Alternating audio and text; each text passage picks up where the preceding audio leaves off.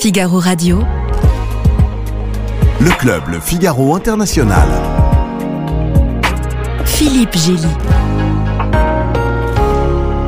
Bonsoir, merci d'être au rendez-vous du club Le Figaro International.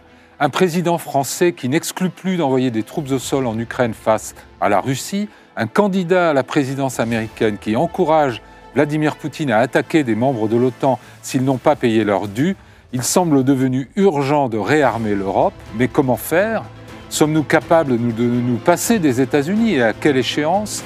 Comment procéder et à quel rythme face à un adversaire qui a déjà pris de l'avance? Quelles sont les conditions de l'autonomie stratégique européenne? Nous en débattons avec mes invités juste après le générique.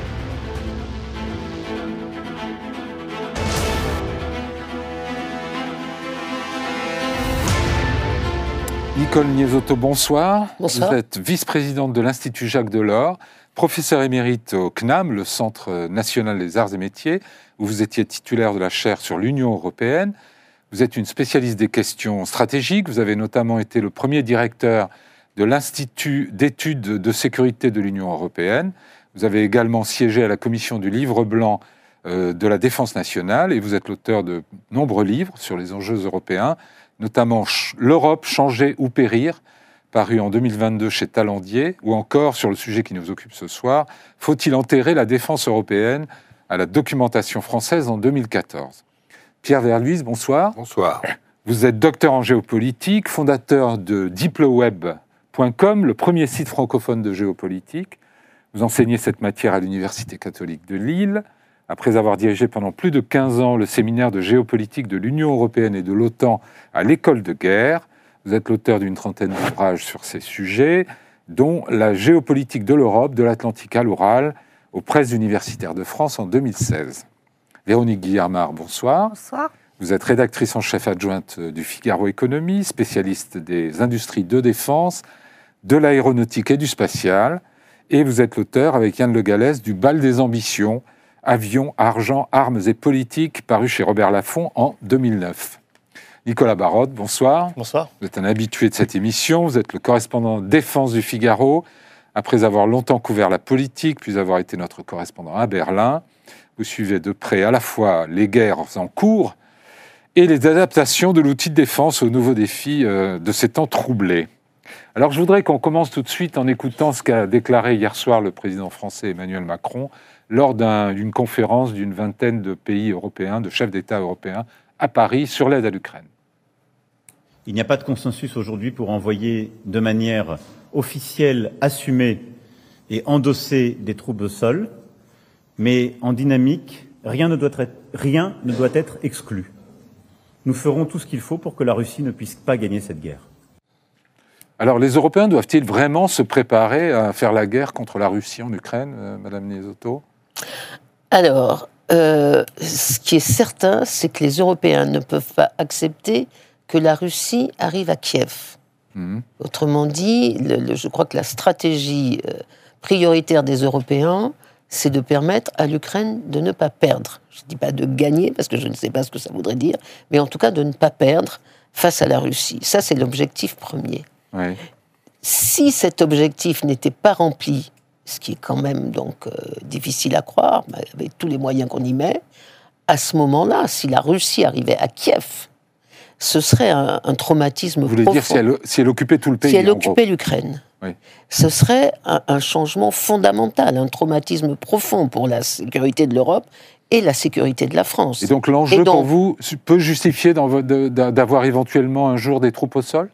Non, je dis que simplement, si on n'arrive pas à faire en sorte que la Russie perde et n'occupe pas l'ensemble de l'Ukraine, alors ça veut dire qu'il faut se préparer à aller au-delà d'une défense de l'Ukraine. C'est-à-dire qu'il faut se battre contre la Russie pour qu'elle n'aille pas ailleurs. Mhm. Mais comme notre objectif, c'est justement que ceci n'arrive pas, et que donc Ouais. on ne soit pas obligé de mettre des troupes au sol, parce qu'on va permettre à l'Ukraine de gagner, la réponse à votre question serait que je dis non, on ne mettra pas des troupes au sol. Mm. Mais pourquoi? Parce qu'on fera tout ce qu'il faut pour aider l'Ukraine à ne pas perdre. Oui. Pierre Verluise, votre analyse sur cette déclaration du président français? Moi, ce qui me semble surtout intéressant, au-delà de cette petite phrase sur laquelle on peut gloser, mais le plus important, me semble-t-il, c'est le positionnement d'Emmanuel Macron Oui. sur le sujet Ukraine depuis deux ans. Chacun se souvient qu'en février, mars, avril 2022, voire mai 2022, M. Macron avait un boulevard pour prendre le leadership sur la question, notamment parce que la France avait des responsabilités importantes finalement. Il a voulu dialoguer longtemps avec M. Poutine sans beaucoup de résultats, et ça lui a coûté beaucoup en termes de crédit politique, au point que la France n'a pas pu s'opposer à l'ouverture d'une candidature de l'Ukraine. isolé dans la position Aujourd'hui, aujourd'hui, il retombe sur ses pattes assez habilement euh, en apparaissant, au moment où les États-Unis font défaut, comme un pays qui est capable de fédérer à Paris une vingtaine de dirigeants autour de l'idée on va aider l'Ukraine jusqu'au Oui, mais sur les troupes, sur l'envoi de troupes au sol, il est tout seul là. Euh, de toutes les capitales. De toute façon, on ne sort de l'ambiguïté sur ce genre de sujet qu'à son détriment. Il a parlé d'ambiguïté stratégique. Vous croyez qu'il y a une capacité de dissuasion dans cette déclaration du président français vis-à-vis de Poutine? Je n'ai pas d'idée là-dessus. Ce que je sais simplement, c'est que de toute façon, il y a déjà des coopérations qui sont très poussées entre les pays occidentaux et l'Ukraine sur des sujets clés euh, dont on ne parle jamais. C'est la question du renseignement, par exemple. Mhm. Nicolas Barotte, Nicolas Barotte, sur, ce, sur cette déclaration d'Emmanuel Macron, comment vous l'analysez? On a vu la, gradation du président depuis euh, plusieurs euh, semaines, qui est de plus en plus dur vis-à-vis euh, de la Russie. Il y a 15 jours, quand il recevait Volodymyr Zelensky, il soulignait la posture d'agressivité, d'agression de la Russie vis-à-vis de, de l'Europe et de la France, un discours beaucoup plus dur. Là, il va un cran plus loin, en signifiant que le soutien de la France et des Européens ira au bout du bout du bout, s'il le faut. À défaut de pouvoir envoyer plus d'armes et de munitions sur le terrain, à défaut de pouvoir offrir à l'Ukraine l'article 5 de l'OTAN, puisque l'Ukraine ne va pas rejoindre l'OTAN à court terme, qu'est-ce qu'on fait pour un peu dissuader euh, Poutine de surenchérir? C'est le convaincre, si c'est possible, c'est pas garanti, que les Européens iront au bout s'il le faut. cette dissuasion vous paraît crédible? Ça, ça, cette tentative de dissuasion pas crédible si la France est seule. Euh, et le problème, c'est que les autres Européens ont dit, y compris l'OTAN, on n'enverra pas de troupes euh, au sol. Alors après, il y a une petite ambiguïté dans ce qu'a dit le président. C'est qu'on retient euh, qu'il que rien sur les troupes au sol, mais en fait, il parle beaucoup de forces de sécurisation en Ukraine pour des missions précises, par exemple pour, les, pour la production d'armement sur place ou bien pour la frontière. Ça peut être peu de personnel en fait, une présence physique mais très limitée, un peu dissuasive parce que ça montre l'implication des, euh, euh, des, Européens en Ukraine, un peu comme les Américains avaient avant la guerre, ils avaient des, des soldats en Ukraine, de la formation, qui ont été retirés avant l'invasion, et ce qui a aussi ouvert la voie en fait. Il y a eu une déclaration un peu ambiguë du chancelier allemand euh, Olaf Scholz qui dit, en refusant d'envoyer des, de donner des missiles Taurus aux, aux Ukrainiens, explique que contrairement aux Français, aux Britanniques, qui participent à la gestion des cibles de leurs missiles mmh. Scalp euh, mmh. qu'ils ont donnés aux Ukrainiens. Les Allemands, nous, on ne peut pas le faire, dit-il. Est-ce qu'il est laisse entendre? Est-ce qu'il trahit un secret? Est-ce qu'on a déjà des forces, même d'accompagnement, de, de, de, co-gestion des cibles C'est un secret de polichinelle, en fait. Il y a déjà du partage de renseignements, comme, comme vous l'avez dit, pour définir euh, les cibles. On imagine bien que toutes les images satellites, par exemple, que peuvent recueillir les Américains, sont transmises euh, ensuite aux Ukrainiens. À quel niveau est-ce qu'il y a de l'analyse? Ça, on ne sait pas, mais en tout cas, la matière brute, elle est donnée. Pareil pour les missions de surveillance au-dessus de la mer Noire. La semaine dernière, le ministre Le Cornu a dit d'ailleurs il y a un avion français qui a été ciblé par un radar russe. C'est bien le signe que les Français écoutent, regardent ce qui se passe euh, Ça expliquerait le fait que la France soit de plus en plus ciblée par la Russie? Bah, la, Russie cherche euh, les maillons faibles aussi au sein de, au sein de l'Europe. Donc il a bien vu qu'en Allemagne, il y avait un sujet parce que euh, l'opinion allemande est assez pacifiste. En fait, il y a une coalition qui est compliquée pour Olaf Scholz. Et donc il va titiller aussi avec des manœuvres en Allemagne. Mais en France, c'est pareil. Euh, il y a un président qui a une majorité relative, qui est contesté. Donc tous les moyens sont bons pour, pour la Russie, pour fragiliser la, légitimité de, de Macron. Euh, Véronique Guillermard, dans, les déclarations du président, il les justifie en partie par le, un durcissement de la Russie. Ça vous apparaît comme quelque chose de, tangible ou, finalement euh, Poutine poursuit la, ligne qu'il a, qu'il a menée depuis le début? Je crois que, comme, comme, il, comme, ça a été dit, le président Macron a une gradation dans son puis un leadership plus affirmé au moment où le leadership américain est questionné, hmm. c'est moins qu'on puisse dire puisque tout va dépendre du, résultat des élections, puis les déclarations de Trump, euh, comme l'a dit Nicolas, euh, hmm. euh, laissent à penser que l'Europe pourrait se retrouver toute seule. Donc il y a un leadership plus assumé de la France, qui est quand même une des très rares puissances nucléaires euh, du, de, européennes. Oui, on va hein. parler de cet aspect Bon, on a quand même l'heure. une certaine, un certain poids, une certaine légitimité. On a une armée qui est au combat depuis toujours, Hmm. des formes différentes, mais qui est entraînée. Euh, voilà. Et puis je pense que le président euh, fait aussi allusion au fait qu'il y a déjà des, des coopérations avec l'industrie euh, de l'armement ukrainienne, avec déjà des capacités de production communes, que ce soit des groupes allemands avec des, des entreprises ukrainiennes ou des... On va, on va- des on va entreprises aussi revenir sur cet aspect qui est important pour l'avenir. Est-ce que d'une manière générale, vous partagez le sentiment ici que euh, la, Russie représente une menace pour l'Europe en tant que telle, au-delà de l'Ukraine Madame Niesotto. Oui, parce qu'il le dit lui-même, euh, Monsieur Poutine. Il dit que euh, d'abord il déteste les démocraties, il dénonce notre corruption, euh, euh, notre déclin éthique, etc., et qu'il veut reconquérir non pas l'ensemble des territoires de l'ex-Union soviétique, mais qu'il a un côté Mm. Grande Russie qu'il reconnaît lui-même. Je voudrais, si vous le permettez, Oui, Juste parce que tout à l'heure, je vous ai répondu sur le fond de la question, Oui. mais sur le commentaire de, des propos du président de la République. Moi, je crois, comme vous l'avez demandé, qu'il y a euh, dans, dans ces propos une volonté d'afficher une détermination vis-à-vis de la Russie en lui disant ne croyez pas qu'on se laissera faire, on ira jusqu'au bout. Ce faisant, c'est une maladresse incroyable. Hmm. Parce qu'il est dans une conférence qu'il réconnu à Paris. Il essaye de reprendre un leadership puisque les Américains veulent le quitter. Et, et finalement, il se met à dos l'ensemble des partenaires de l'OTAN, le, le- le- le- le Premier ministre suédois, le président Scholz, le secrétaire général de l'OTAN qui a dit qu'il n'en était pas question, et M. Poutine lui-même qui dit que la France euh, devient euh, déraisonnable. Et donc, je trouve que c'est quand même très maladroit, parce qu'il a raison sur le fond. Hmm. On ne peut pas euh, laisser euh, Poutine croire que euh, les Européens seront munichois et laisseront l'Ukraine tomber.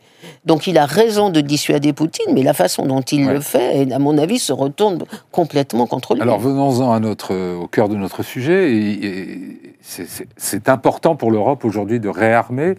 Pierre Verluise, il y a vraiment un enjeu, vraiment une nécessité de se prendre en main sur le continent européen, compte tenu de ce qui a été dit sur le, le péril, euh, le risque de changement aux États-Unis, etc. Je réponds à cette question et à celle que vous aviez formulée avant au sujet de la question de la menace russe. Oui. Euh, si vous vous amusez à aller lire les 3000 et quelques pages en ligne sur le DiploWeb, vous aurez du mal à trouver une page où on a dit que M. Poutine était euh, un héros de la démocratie euh, et des droits de l'homme. Ça fait plus de 20 ans qu'on dit que la Russie de Poutine est euh, une menace et, un danger et un risque, sans beaucoup euh, d'effets, à vrai dire, jusqu'en 2022. Je suis assez fasciné de voir combien euh, de vestes ont été retournées depuis 2022 sur la question de la Russie. Hmm. Le fond du sujet, c'est que nous avons été mauvais, collectivement, dans notre appréciation de la Russie. Le fond du sujet, c'est que nous avons été d'une indulgence extraordinaire sur un certain nombre de gens qui se faisaient le relais de la parole poutinienne. C'est ça le, le fond du sujet. Alors maintenant, le résultat, c'est que depuis 2022, à moins d'être complètement aveugle et sourd, on voit bien que oui, la Russie ne respecte pas le droit international. Mhm. Or, la construction européenne est construite sur le droit, et c'est respectueux et respectable. Euh, il suffit de voir les monuments aux morts de la Première et Deuxième Guerre mondiale pour euh, comprendre que ça a du sens de respecter les frontières de son voisin. Et euh, la Russie de Poutine a pratiqué un certain nombre de crimes de guerre, comme chacun sait. Donc, oui, c'est une menace. Oui, on part de très loin. Parce que, en fait, après la fin de euh, la guerre froide, on a voulu toucher les dividendes de la guerre froide, donc durant Oui. les années 90 François et Hesbourg a 2000. une belle expression, il appelle ça les 30 paresseuses. Oui. Oui, moi je parle d'hébétude stratégique, ce qui n'est pas beaucoup plus aimable. L'hébétude stratégique, c'est qu'on était complètement abrutis, tout simplement, euh, collectivement. Euh, des gens qui ont vu euh, la réalité de M. Poutine, je peux vous en sortir un carnet d'adresses complet. Le problème, c'est qu'on n'a pas voulu les entendre. D'autre part, le le fond du sujet, c'est qu'après la crise de 2008-2009 offerte par les Américains a mis sous tension les budgets des États membres de l'UE qui ont réduit encore leurs efforts de défense. Donc en fait, on part de très loin parce qu'on est désarmé intellectuellement, et à mon avis, c'est le fond du sujet. Oui. Demander à un jeune bachelier aujourd'hui ce qu'il sait euh, de euh, l'Empire russe, des tsars, de la- euh, de l'URSS et de la Russie post-soviétique, vous serez effondré. Parce que tout a été fait pour qu'ils n'en connaissent rien. Or, quand un jeune bachelier ne sait rien euh, d'un pays qui euh, est, quoi qu'on en dise, à l'est de l'Union européenne, et qu'il faut bien faire l'effort de connaître, connaître sa géographie, son histoire, C'est ça ses appétences. le réarmement intellectuel? Euh, C'est un minimum. C'est c'est une question de connaissance Tout à fait. C'est une question aussi de motivation. Il faut aussi e- être motivé, bien sûr, et il faut se donner les moyens de comprendre, de partager avec les autres États membres qui ont d'autres perceptions, euh, ce que c'est que pour nous tous, Oui. pays de l'Union européenne, euh, la Russie, et là, il y a du chemin à faire. Vous posez la question à Monsieur l'ambassadeur Pierre Vimon, quand en 2019, le président de la République française l'a nommé représentant pour relancer le dialogue avec M. Poutine, il s'est arraché les cheveux parce Mm. qu'en 2019, 2020, 2021, personne ne comprenait en Europe centrale et orientale pourquoi M. Macron décidait de tendre la main à M. Poutine après la- Ouais. le début de la guerre en Hervé Vimont est 2014. venu plusieurs fois dans cette émission et il nous l'a expliqué lui-même. Nicolas Barotte, sur l'aspect euh, Europe sans les États-Unis, en termes de défense, est-ce qu'on est tout nu? Oui, on est quasiment tout nu. Euh, mis à part euh, les Français et les Britanniques qui sont hors de l'Union européenne, euh, il y, a, il y a peu, d'armées euh, euh, compétentes et prêtes à intervenir et qui ont l'expérience d'opération. Parce qu'effectivement, comme vous l'avez dit, pendant 30 ans, les Européens ont sous-traité leur défense aux Américains avec des bases en Allemagne, avec le parapluie euh, nucléaire, avec euh, l'Alliance. Et l'Europe a, cru- a cru que sa puissance économique serait suffisante pour assurer euh, sa stabilité et sa Mm. sécurité.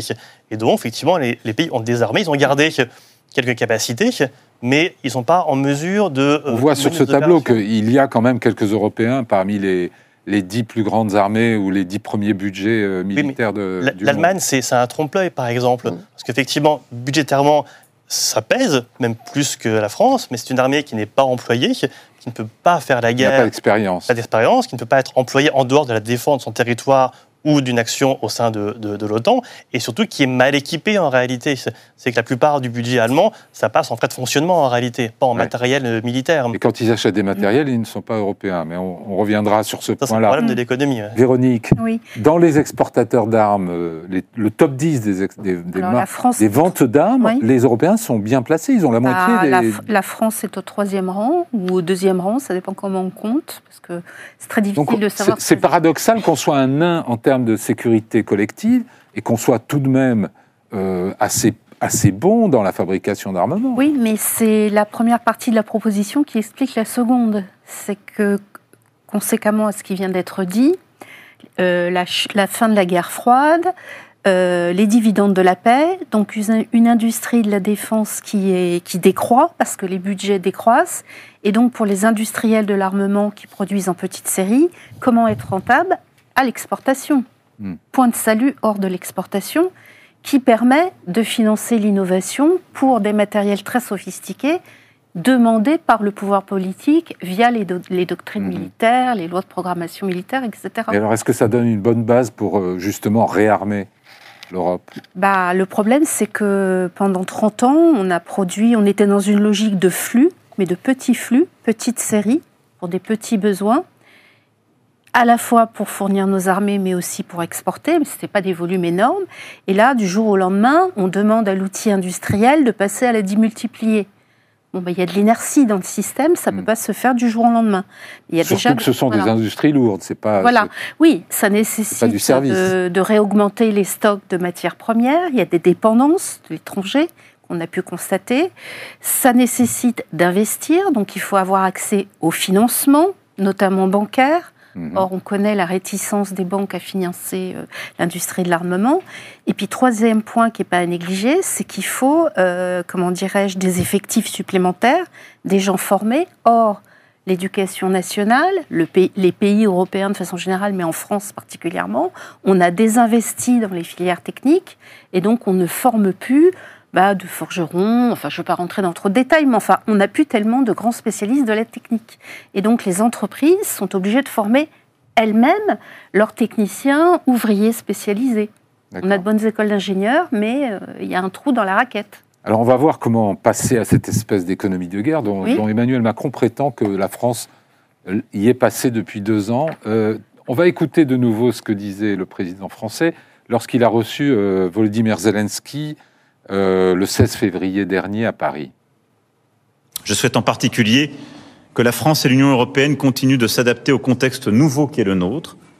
Cela supposera un effort résolu de réarmement en termes de doctrine et de moyens. Il s'agit là d'un nouveau test pour l'Union européenne, mais l'issue de la guerre d'agression de la Russie contre l'Ukraine sera décisive pour nos intérêts, nos valeurs, notre sécurité et notre modèle de société. Oui, l'Europe doit investir davantage, encore à une autre échelle et dans la durée. Qu'est-ce que ça veut dire un réarmement en termes de doctrine, comme l'a dit à l'instant le président? Il n'y a pas de doctrine de l'Union européenne euh, en matière de défense. Il y a une doctrine OTAN. Et je voudrais rappeler simplement que si les Français se sont effectivement trouvés jusqu'en 2019 en porte-à-faux par rapport à nos partenaires européens qui avaient compris que la Russie était une menace, alors que nous, on essayait encore de trouver un... C'est Une surtout le bloc de l'Est, enfin l'ancien Oui. bloc de l'Est, bien sûr.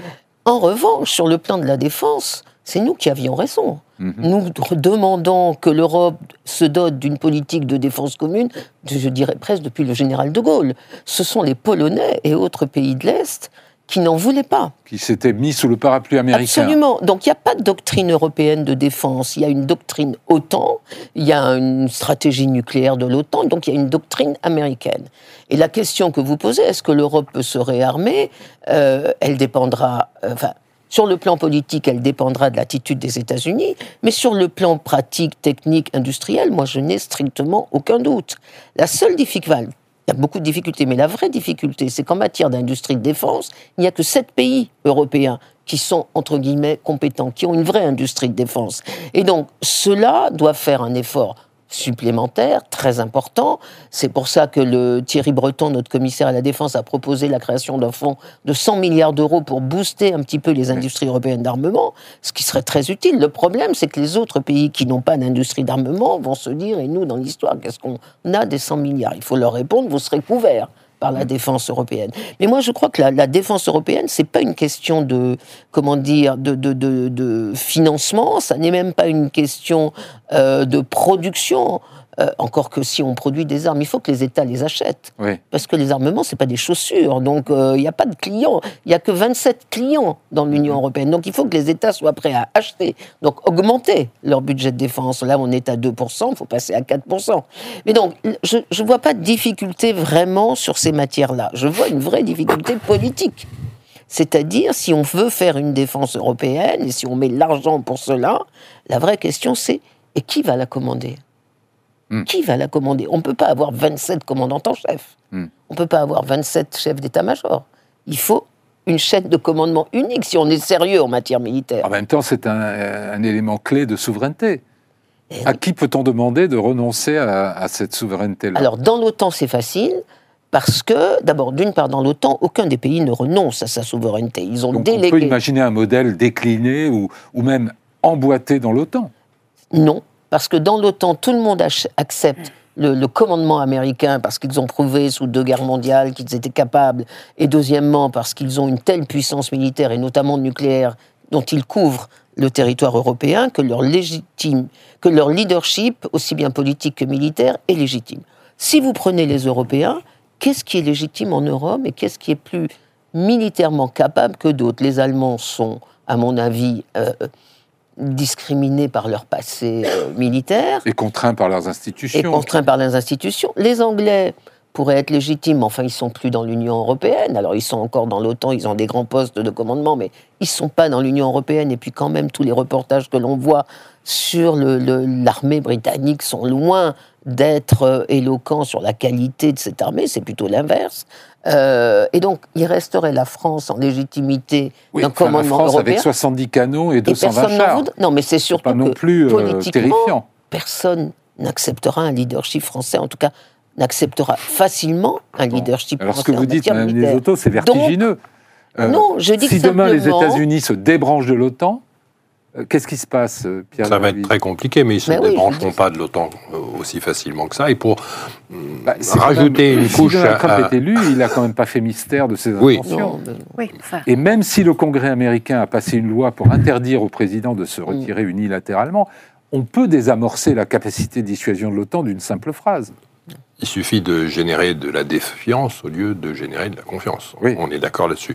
Mais pour aller euh, dans le sens de ce qui a été dit et en rajouter une couche, j'ajouterais qu'avant 2022, déjà, l'Union européenne était menacée d'une forme d'effacement. Effacement démographique, parce que le poids de l'Union européenne dans le monde en termes de population diminue considérablement. En termes économiques, parce que la part de l'UE dans la production mondiale diminue considérablement, notamment sous l'effet des émergents. Et avant 2022, en termes de désir de puissance, l'Union européenne se tournait plus vers les États-Unis et l'OTAN, remettant euh, sa peau dans la main euh, des États-Unis. Dans un sens, M. Poutine nous rend un immense service, parce qu'il nous pousse dans les cordes. Il nous pousse dans les cordes. Et la question, c'est jusqu'où allons-nous mettre un genou à terre avant de rebondir? Il faut qu'on en prenne combien de coups dans la figure pour comprendre que Voilà, notre sécurité est en jeu. La volonté de, de se redresser. Ça semble être amorcé, et la question c'est est-ce que c'est suffisant ou pas? J'ai pas la réponse, Oui. mais ce qui se joue en fait c'est ça. Ce qui se joue c'est est-ce qu'on va être capable Mais de faire des- passer à la poubelle de l'histoire trois décennies euh, d'abrutissement stratégique collectif pour enfin se ressaisir? C'est si on est au début de ce processus, on n'est certainement pas à la fin. Alors comment faut-il procéder? Qu'est-ce qu'il faut faire? Comment il faut s'organiser? Véronique Guillermard. ça passe. euh, bon, il faut déjà redéfinir notre doctrine, Mhm. qui, dont découlent les moyens qu'on met en place. Ensuite, faut. Qu'est-ce qu'il faut changer dans, dans- bah, dans la Il faut plus d'argent pour euh, l'industrie de, de- Oui. de défense. Mais Et là, puis- vous parlez de l'Europe, de la France. De façon générale, en Europe, il faut des commandes régulières, importantes, qui Qui peuvent justifient. être que des commandes d'État bah, sur sont, le long terme. ce sont les États qui commandent toujours, oui. Il n'y a, il y a qu'un seul client, ça, en fait. c'est comme ça un- qu'on relance une industrie de défense. Oui, euh, et puis il faut s'inscrire dans la durée, parce que si on, si on passe des commandes massives pendant 2-3 ans et qu'après on arrête tout, euh, on met à terre tout un effort industriel qui aurait été fait par les entreprises qui auront recruté, investi, acheté de nouvelles machines, remis en cause, reparti, rebondi. Est-ce qu'il y a des leçons à prendre la- chez Vladimir Poutine, pardon de la, du caractère un peu iconoclaste de la question, mais c'est- en termes de passage en économie de guerre, de relance de l'industrie de l'armement, Nicolas Baron Il y a un élément de, de volonté, c'est que économiquement, la, la Russie pèse peu, en fait, en termes de PIB. Pendant des, des années, on a dit...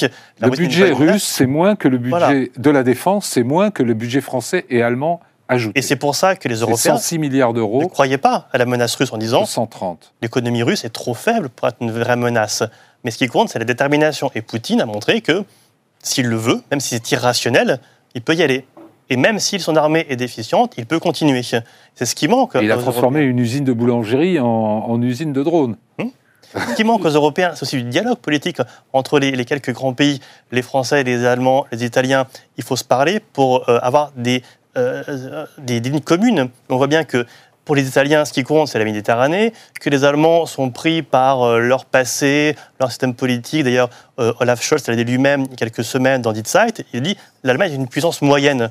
Quand on commence comme ça, on n'est pas très crédible. Mm. Euh, et les Français, effectivement, vous l'avez dit, on, on zigzaguait sur une ligne dialogue avec, avec la Russie ou non, créant de la défiance au sein, au sein de l'Europe. Tant que entre dirigeants européens, il n'y aura pas un accord politique, une volonté pour aller ensemble et avoir un message commun, euh, ça ne pourra pas avancer. Et hier, ce qui est frappant, c'est que euh, Macron parle seul, en fait. Il réunit des dirigeants européens, mais il est seul pour sa conférence de presse. C'est assez étonnant, en réalité. Ouais. Mais alors, justement, ces divergences de doctrine, de- d'objectifs, même de besoins, elles vont demeurer. Est-ce qu'il ne vaudrait pas mieux commencer par des choses très pragmatiques, des achats en commun, des, des obligations de, construire ou d'acheter européen Je sais que- Il est clair que quand Verlies. l'apologue, en 2002, a reçu son bon d'invitation pour l'UE en 2004, dans les semaines qui ont suivi, elle a acheté des avions aux États-Unis. Vous vous souvenez peut-être, Mhm. ça avait suscité quelques émotions. Donc, il y a pareil avec les 100 milliards de l'Allemagne. euh, un moment, un, un arbitrage autour de la question à qui nous achetons?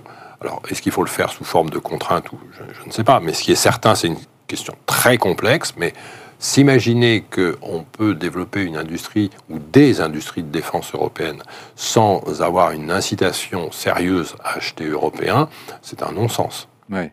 Est-ce qu'il faut commencer par la base? Est-ce qu'il faut commencer par l'interopérabilité entre les armées européennes plutôt que de, se fixer des, objectifs très intellectuels et, et ça, plus difficiles ça, Déjà, c'est un problème aussi de délai, c'est qu'il y a une urgence aujourd'hui. Les États veulent réarmer aujourd'hui. Et pour que euh, l'Europe puisse produire, il faut deux ans, trois ans, quatre ans. Effectivement, dans, dans, quatre ans, je n'ai aucun doute que euh, l'industrie euh, européenne pourra produire du César, des munitions. Y compris toutes les munitions dont l'Ukraine a besoin? Il faudra combien de temps, précisément?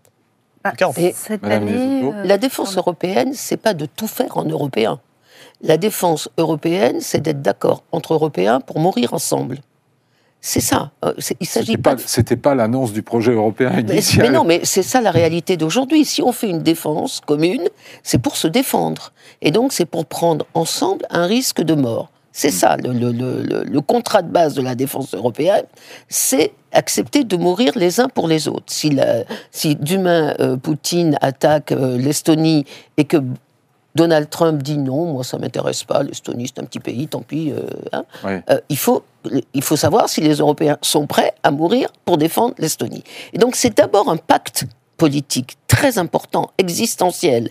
Et, et, ce pacte-là, pour l'instant, il n'existe pas. Mais la base juridique pacte politique que vous décrivez, il est quand même très difficile à vendre par les politiques aux opinions publiques. Alors ça, c'est le deuxième problème. Mais il faut d'abord qu'il soit vendu entre chefs d'État européens. On a une base juridique, puisque dans le traité de Lisbonne, qui est le traité de l'Union européenne, on a un article 5, un article qui dit si un des pays est attaqué, 42, 7. voilà, les autres doivent lui porter euh, assistance par tous les moyens Et militaires. même, il faut le dire, plus automatique encore que l'article 5 de l'OTAN. Il y a vraiment une obligation de, de... Oui, oui de solidarité. Voilà. Donc on a la base juridique.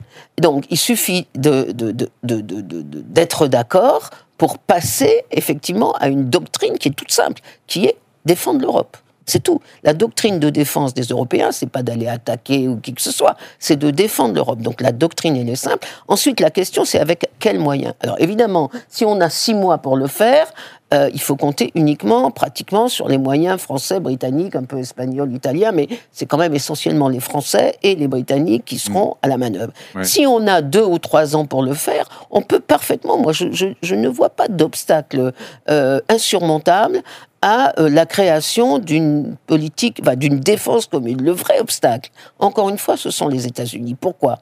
Parce que je ne crois pas qu'une seconde que Trump va dire bon, écoutez, moi c'est fini, c'est clair et net, je m'en vais. Il va rester dans l'ambiguïté. Il va dire je reste dans l'OTAN, mais il faut que vous en sentiez fort l'ambiguïté. Euh, si, si, si, parce que les Américains ont investi depuis 70 ans dans cette organisation. Ils en payent 70% du budget. Ils vont pas laisser comme ça tout cela euh, inachevé, d'autant que ça leur sert pour leurs interventions éventuelles pour protéger Israël dans le sud ou pour intervenir dans le sud. Donc, moi, je ne crois pas que Donald Trump va dire c'est fini, mais il va laisser une ambiguïté.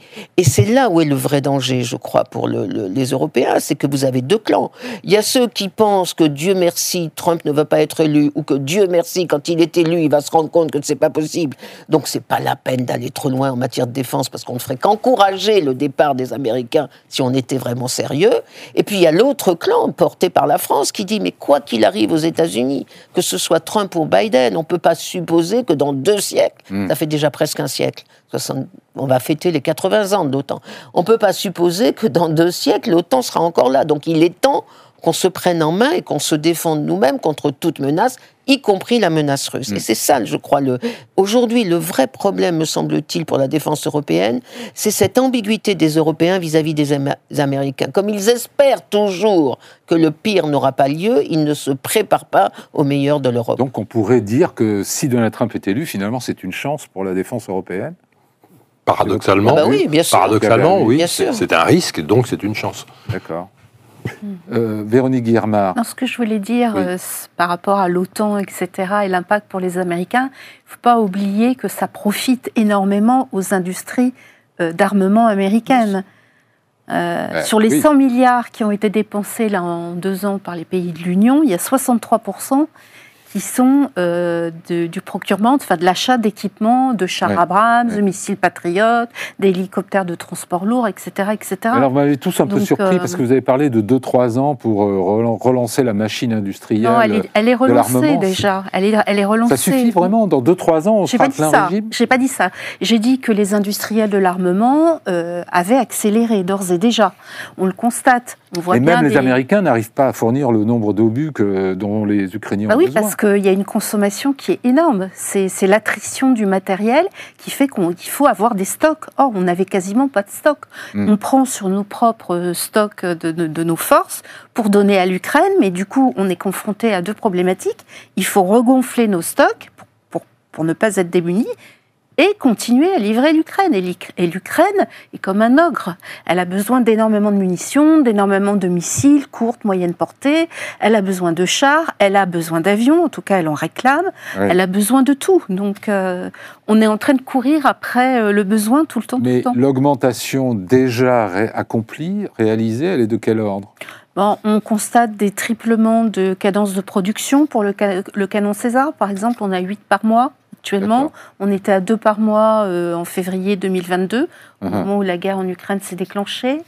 Euh, pour les, les obus, c'est pareil, on, on a triplé quasiment. hein. Euh, euh, les 15 usines européennes vont être en capacité l'année prochaine de fournir 3 millions d'obus. On était à peine à 1 million il y a, il y a deux ans. Donc on ne peut pas dire qu'on ne fait rien. D'accord. Mais évidemment, le Est-ce besoin qu'on est peut tellement qualifier énorme. ça de que- passage à l'économie de guerre À une économie de guerre? Non. Non, pour vous Moi, je ne Nicole comprends pas que le, le- les À plus l'économie grandes- de guerre, c'est tous les moyens industriels c'est d'un pays mis, C'est mis au- mis service des armées. On est- On on très de guerre, c'est des réquisitions. Oui, c'est ça. C'est donc on- c'est le taxi de la marne, quoi. On réquisitionne. Mhm. Mhm. euh, L'État prend en charge l'économie du pays. On ne construit plus de Oui, les Jérusalem, mais uniquement des chars. Enfin, c'est Les absurde. on usines n'est pas dans cette automobiles s'arrêtent, on fait des chars à la C'est place. juste un slogan. c'est- C'est un slogan. Comment on fabrique merci d'ailleurs. Oui, oui. Euh, mais on va peut-être y venir. Euh, comment on fabrique une, une industrie commune? Comment on convainc les armées euh, d'acheter des matériels euh, similaires, interopérables? Comment on, comment on fait tout ça? Est-ce que c'est une préoccupation des Bien états-majors sûr, c'est une préoccupation au sein de, de l'OTAN majeure, que tous les systèmes puissent communiquer euh, entre eux, avec une difficulté assez majeure, c'est la technologie. En fait, plus on progresse dans la technologie, plus c'est compliqué de faire travailler entre eux des systèmes n'ont pas la même maturité. Et on voit bien euh, que les systèmes très technologiques euh, sont performants tout seuls et ont plus de mal à, à partager de l'information euh, avec les autres. D'où la tendance à aller acheter américain qui a le meilleur standard. Mhm. Après, il faut juste imposer des normes. En réalité, c'est aussi un travail politique au sein de l'Union européenne pour dire il nous faut tel type de matériel. Mais là, on retombe sur le problème euh, politique. Quand on parle, par exemple, des projets communs euh, franco-allemands, le char du futur, GCS, on pourrait se dire, effectivement, ça a du sens, mais c'est encalminé, ça n'avance pas parce que la France et l'Allemagne ne sont pas d'accord sur quel char, comment, pourquoi, euh, etc. Plus Il y a aussi des petits problèmes d'échange de, de, de, de- de secrets technologiques, de secrets industriels, Propriété de, intellectuelle. euh, de propriété intellectuelle. On le voit sur l'IA, par exemple, sur... Comment on surmonte ça? C'est vraiment sur un mode bilatéral en négociant avec les Allemands ou bien on peut instaurer un cadre européen de... il faut, il faut assumer qu'il y ait des industries qui soient un peu leaders, qui aient la technologie, qui soient locomotives en fait. Voilà, mais euh, à nouveau, l'Europe c'est pas construit. Ça veut dire qu'ils tirent aussi les bénéfices de, Voilà, mais- de mais- tel ou tel type d'armement. Pendant, pendant 30 ans, l'Europe s'est construite sur l'idée que chacun doit récupérer Mm. une partie proportionnelle de, de- de- de la richesse des investissements. Si on dit il y a un leader, une locomotive, il faut accepter que les autres euh, n'en tirent Ouais. pas des bénéfices économiques euh, Et plus ce marché augmente, plus le, le- il peut aiguiser aussi l'appétit américain euh, dont vous parliez, c'est-à-dire que euh, les pays qui veulent rester dans les bonnes, euh, dans les petits papiers de Washington ne vont pas négliger le- les propositions de, de- des Américains dans les, dans les offres d'armement, n'est-ce pas? Oui, mais il y a 12 Véronique pays, il y a 12 pays de l'Union européenne qui ont acheté le F-35 américain, alors qu'il y a une offre de trois avions de combat européens. Il y a le Rafale français, l'Eurofighter qui est euh, européen et le Gripen euh, suédois. Bon. Donc il y a 12 pays qui ont acheté sont euh, des le équivalents, euh, F-35. plus ou moins et- équivalents? Oui, bah, ça, des avions à peu près de la même génération. Je ne suis pas rentrée dans les détails techniques, mais bon, Mhm. on a une offre importante en Europe et on constate que 12 pays de l'Union achètent le F-35. Il y en a 5 qui ont acheté l'Eurofighter et trois qui ont acheté le Rafale, dont la France, le, a- pays d'origine du Rafale. Donc, euh, Il y a une part de, de technique, bien sûr. Mhm. Il y a une part de politique et puis il y a une part de fantasme aussi. Oui. C'est-à-dire que imaginez que euh, vous ayez vécu quatre décennies derrière le rideau de fer comme un Polonais. Vous entrez dans l'Union européenne après être entré dans l'OTAN en 1999, dans l'UE en 2004. Vous rentrez dans l'OTAN, vous n'avez qu'un rêve, c'est d'acheter du matériel américain. C'est une affaire de fantasme, tout ça. Hmm. Donc, Et les fantasmes, ça fait la politique. Et, et ça fait du business. Donc, le fond du sujet, c'est est-ce qu'on est capable ou pas de générer euh, du rêve, de l'envie, un projet collectif? C'est ça le sujet. Mhm. Et alors, ce rêve-là, on en vient à mon dernier point. Est-ce que ça, est-ce que ça s'appelle l'autonomie stratégique de l'Europe? Ça existe, l'autonomie stratégique de l'Europe? Ça, c'est un terme, il n'y a que les Français Nicolas qui en parlent réellement, en fait. et, Euh, et pourquoi? Parce qu'on on- on l'a dit, parce que ça fait peur à beaucoup d'Européens qui entendent autonomie comme prise de distance avec, euh, avec les États-Unis. Donc, encore une fois, là-dessus, on a besoin de l'élection de Donald Trump. Mais ce qui est paradoxal, c'est qu'il a déjà été élu, euh, Trump, en Oui. réalité, et qu'à ce moment-là, on se souvient que les dirigeants européens, y compris Angela Merkel, disaient il faut se rendre compte que peut-être on ne devra- on ne pourra pas assurer euh, notre sécurité euh, avec les États-Unis, il faut réfléchir différemment. Elle l'avait dit au moment d'un d'un- d'un G7, mais ce n'a pas été suivi d'effet, en réalité. Donc la prise de conscience, euh, elle a 5 ans de, de retard, en réalité. Parce que certains pays peuvent être fondés à penser que s'ils atteignent les niveaux de dépenses militaires exigés par Washington, au minimum 2%, 3% en 2030, euh, eh bien, tout ira bien et les Américains resteront euh, comme protecteurs ultimes de l'Europe. Moi, je, crois que c'est c'est le problème. C'est-à-dire que ça fait 70 ans que les Européens ont délégué aux États-Unis, dans le cadre de l'OTAN, leur défense. Mhm. Et ça a formidablement bien marché, puisque pendant ce temps-là, l'Union européenne a pu devenir la première puissance économique et commerciale du monde en 2000. Donc, les Européens sont très contents de leur investissement minimal dans l'OTAN. Ils ne veulent pas que ça change. On peut parfaitement les comprendre, d'autant que la puissance américaine, c'est quand même 40% des dépenses militaires mondiales. Donc, c'est quand même sérieux. Et donc, les, Européens euh, n'ont qu'un objectif, je crois, à part les Français. Le seul objectif des Européens, c'est que ça dure. Et que donc, il faut garder l'Amérique dans l'OTAN. Il faut que Trump reste dans l'OTAN s'il est Quitte à élu. payer. quoi. Quitte à payer, c'est pas grave, on s'endettera euh, et on renoncera aux 3% ou 60%, etc. Ça, c'est, je crois, l'objectif de la majorité des Européens, en particulier des Européens de l'Est, mais pas seulement, parce que d'une part, c'est rassurant et d'autre part, c'est économique. Ça Mhm. coûte moins cher de faire confiance dans l'OTAN plutôt que d'investir. Alors, est-ce qu'ils ont raison, après tout Le- Si c'est si efficace et Alors, économique, Ils ont tort, je crois, à mon sens, sur deux points. D'abord, que l'Amérique n'est jamais sûre, et de, de, de- penser euh, que, euh, quoi qu'il arrive, même si on paye 5% de nos défenses, les Américains interviendront, c'est-à-dire risqueront la vie de soldats américains pour un petit pays, par exemple, de l'Union européenne. Penser cela, c'est quand même, à mon avis, contradictoire avec l'évolution à l'intérieur des États-Unis eux-mêmes, qui deviennent de plus en plus unilatéralistes. C'est pas simplement les dirigeants, il y a toute une évolution de l'Amérique qui est qu'on nous laisse tranquille, l'Amérique d'abord, et qu'on s'occupe pas du monde. Donc ça, c'est contradictoire avec ça. Donc les Européens ont tort de penser que l'Amérique sera toujours là.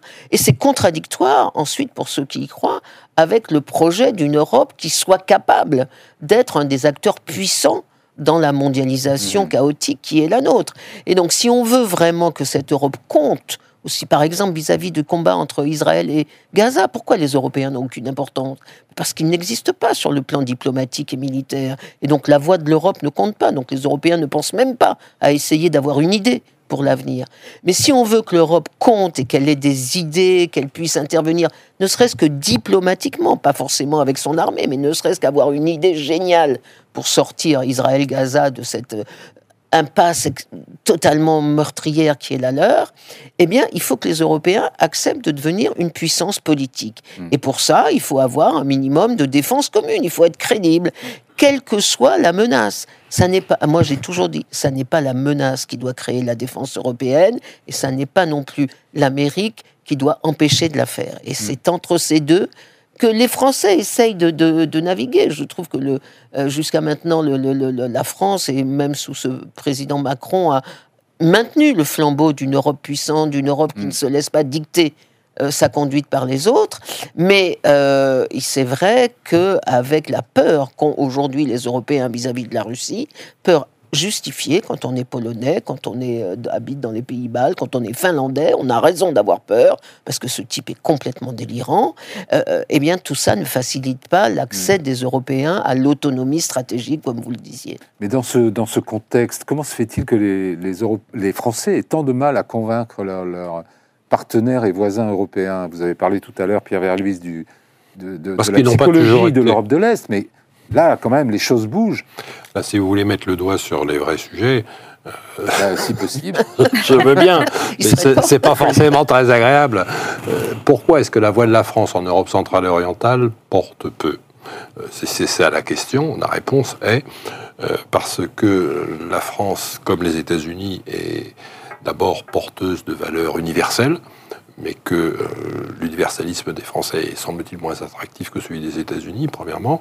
Deuxièmement, euh, la France est de 1966 à 2008 un pied dans l'OTAN Hmm. et un pied en dehors du commandement militaire intégré de l'OTAN avec un positionnement particulier, et que sur l'Union soviétique et même la Russie post-soviétique, la France n'a pas été toujours d'une clarté euh, évidente. Donc on s'en méfie. C'est aussi simple que ça. C'est que les pays d'Europe méfie, centrale et orientale peu de chances de ne devenir font le pas chef. confiance à la France. Et quand M. Macron, pas en de- 2019, envoie M. Pierre Vimon euh, au, au feu pour tenter de dire, certes, il y a eu 2014 la Crimée, mais essayons de réinventer un chemin de dialogue avec la Russie, M. Vimon se fait euh, bousculer dans toutes les capitales d'Europe centrale et orientale à qui, euh, qui lui explique la vie. Mais en fait, il la connaît, il le sait, lui, parfaitement. En revanche, M. Macron, lui, a mis un peu de temps à comprendre. Alors, sur la position particulière de la France, il y a évidemment la dimension nucléaire, vous l'évoquiez tout à l'heure. Euh, c'est un argument en notre faveur ou, ou- ou finalement euh, ça ne joue pas, euh, Nicolas Ben, ça déséquilibre le rapport à la défense de- de- des, des pays. C'est que pourquoi est-ce que la France a une petite armée Parce qu'elle n'est pas menacée grâce à cette dissuasion. Donc on n'a pas besoin d'avoir des milliers de chars. On ne sera pas envahi. Mais les, les- les autres pays n'ont pas cette dissuasion. Donc ils ont besoin de plus de matériel conventionnel ou d'un parapluie. Mais la protection américaine, par son Est-ce ampleur, qu'il peut y avoir un parapluie français, un parapluie nucléaire français sur l'Europe? C'est envisageable? C'est tout le débat. Euh, On a vu l'évolution de président en président qui ont ajouté des codicies aux doctrines françaises pour dire que les intérêts français avaient une dimension européenne. On imagine très bien que si Berlin est attaqué, la France euh, réagira euh, parce que les intérêts sont très imbriqués. Si c'est le cas de l'Estonie, c'est plus Si compliqué. Berlin est attaqué par, par une arme nucléaire, Oui, c'est ça le principe de la dissuasion nucléaire, n'est-ce pas? Pas, Non? pas forcément par une attaque euh, ma- majeure qui met en cause euh, les intérêts allemands. On sent bien que là, on, on- On serait on serait, on serait utilisateur de l'arme nucléaire en premier, en premier Bah, on ressort parle de, de pour dimension, protéger un, un de pays dimension voisin et allié? européenne. Madame Niesotto. Non, la, la dissuasion. La dissuasion, c'est de ne pas utiliser de l'arme en pas question. utiliser. Et donc, la, la- la doctrine française, c'est qu'on n'a jamais défini le territoire sur lequel cette dissuasion euh, Oui. s'appliquait. La donc, déclaration exacte de- d'Emmanuel l'ambiguïté. Macron, c'est de dire que la France est un État doté d'armes nucléaires dont les intérêts vitaux ont une dimension européenne. Voilà. Il n'a pas changé la doctrine nucléaire. Mais la réaction du ministre de la Défense allemand, c'est de dire que le débat nucléaire est une escalade dans la discussion dont nous n'avons pas besoin. Non, ils n'en ont pas besoin parce qu'ils veulent à tout prix, comme d'autres, comme tous les autres, maintenir la couverture nucléaire américaine qui est nettement plus supérieure. Les Américains doivent avoir aujourd'hui, selon les derniers traités START, à peu près 300 têtes nucléaires stratégiques, pardon, 300, 3000 têtes 3000, nucléaires stratégiques, et euh, les Français, euh, 10 fois moins. 280. Voilà, dix fois moins. Donc, le- le- le- la- les pays européens euh, de l'OTAN n'ont jamais voulu, jamais. Et on a proposé plusieurs fois. Je crois que le premier président qui l'a proposé, c'était Chirac. Ensuite Sarkozy, ensuite Macron. On leur a proposé de discuter avec nous de, de la dissuasion française. Ils ont toujours refusé. Pourquoi? Parce qu'ils ne veulent pas affaiblir la crédibilité de la garantie nucléaire américaine. Maintenant, si cette garantie disparaissait, mais on ne peut pas savoir, parce que les, Brit- les Américains ne diront jamais c'est fini, on ne vous couvre plus. Ils seront ambigus. Mais si jamais l'ambiguïté augmentait, ou si jamais il n'y avait plus de garantie nucléaire américaine sur l'Allemagne, parce que c'est quand même ça la question, là il y a deux solutions. Soit l'Allemagne devient nucléaire pour se défendre, soit la France couvre nucléairement au moins Mmh, l'Allemagne. mmh. On n'en est pas là, on est loin d'être là. Et je pense que c'est peut-être pas utile aujourd'hui de clarifier un débat aussi sensible, aussi bien dans l'opinion française que dans, chez nos partenaires.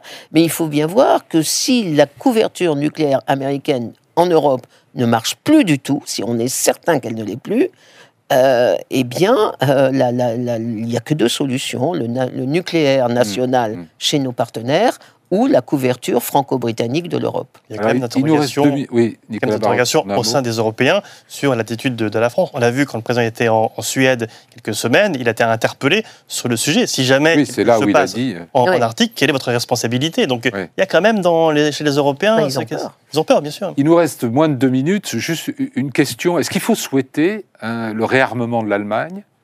Est-ce qu'il faut le souhaiter en coordination étroite avec la France? Est-ce qu'il faut le souhaiter à la façon dont M. Scholz décidera de le faire? Est-ce que le- il peut y avoir un renforcement, un réarmement de l'Europe sans un, un réarmement de l'Allemagne, euh, euh, peut-être chef de file euh, des Européens? Je ne crois pas qu'on peut faire sans l'Allemagne. C'est notre premier partenaire euh, économique, industriel. On a des liens très importants. Est-ce que la France, qui est finalement assez Oui. mal perçue dans le cercle européen des, de la défense, devrait s'effacer? Ou, ou jouer en tandem avec l'Allemagne Comment procéder là Non, bah, la France, elle a, elle a plusieurs options sur la table. Elle a le franco-allemand, elle a le franco-italien. Ça marche ont- pas très bien le franco-allemand dans la défense. Ah, c'est difficile, c'est compliqué, oui. Oui. Ça prend du temps. Alors les autres options? C'est hors temps. Il y a le franco-italien aussi. On a des choses dans le naval, par exemple, avec l'Italie, dans le spatial, y compris militaire. Euh, on a des coopérations aussi avec les Britanniques, parce qu'on a des grandes entreprises Mm. françaises qui ont racheté des actifs euh, au UK, hein, en Grande-Bretagne. Euh, on a Pierre plusieurs Verluis, pour vous Ce qui est certain, c'est que l'Allemagne a un PIB, semble-t-il, un peu supérieur à celui de la France, hein, des capacités budgétaires significatives, mais une forme euh, d'hésitation, c'est le moins qu'on puisse dire, sur les questions géopolitiques et sur l'engagement stratégique. C'est un produit historique qui, dans, sa sens, dans un sens, a toute sa raison d'être. Et d'un autre côté, il faut aussi faire euh, face au temps présent et à venir. Donc, si on vivait dans une Union européenne à peu près responsable, la France, l'Allemagne et la Pologne, qui ont toutes les trois des choses à dire, penseraient en synergie avec le Royaume-Uni, qui n'est plus dans l'UE, des bouts de solutions à partager avec les autres États membres. Bon. Perspective qui vous conviendrait, Madame Parfaitement, moi je crois qu'on a intérêt à un réarmement allemand dans un cadre européen. Et moi je vais au-delà des trois, moi je pense qu'il faut un noyau dur des cinq, les trois que vous avez cités, plus l'Italie et l'Espagne. Mm. Ces pays, à eux cinq, ils font peut-être 90% du potentiel militaire de l'Europe. Donc si on a accord, un accord entre les cinq, dans un cadre européen, je pense qu'on peut raisonnablement penser à une défense commune. Merci à tous les quatre, euh, cette perspective très intéressante. Il n'y a plus qu'à le faire, quoi, en quelque sorte. Il y a plus Merci beaucoup pour vos réflexions. Très bonne semaine à tous. À la semaine prochaine.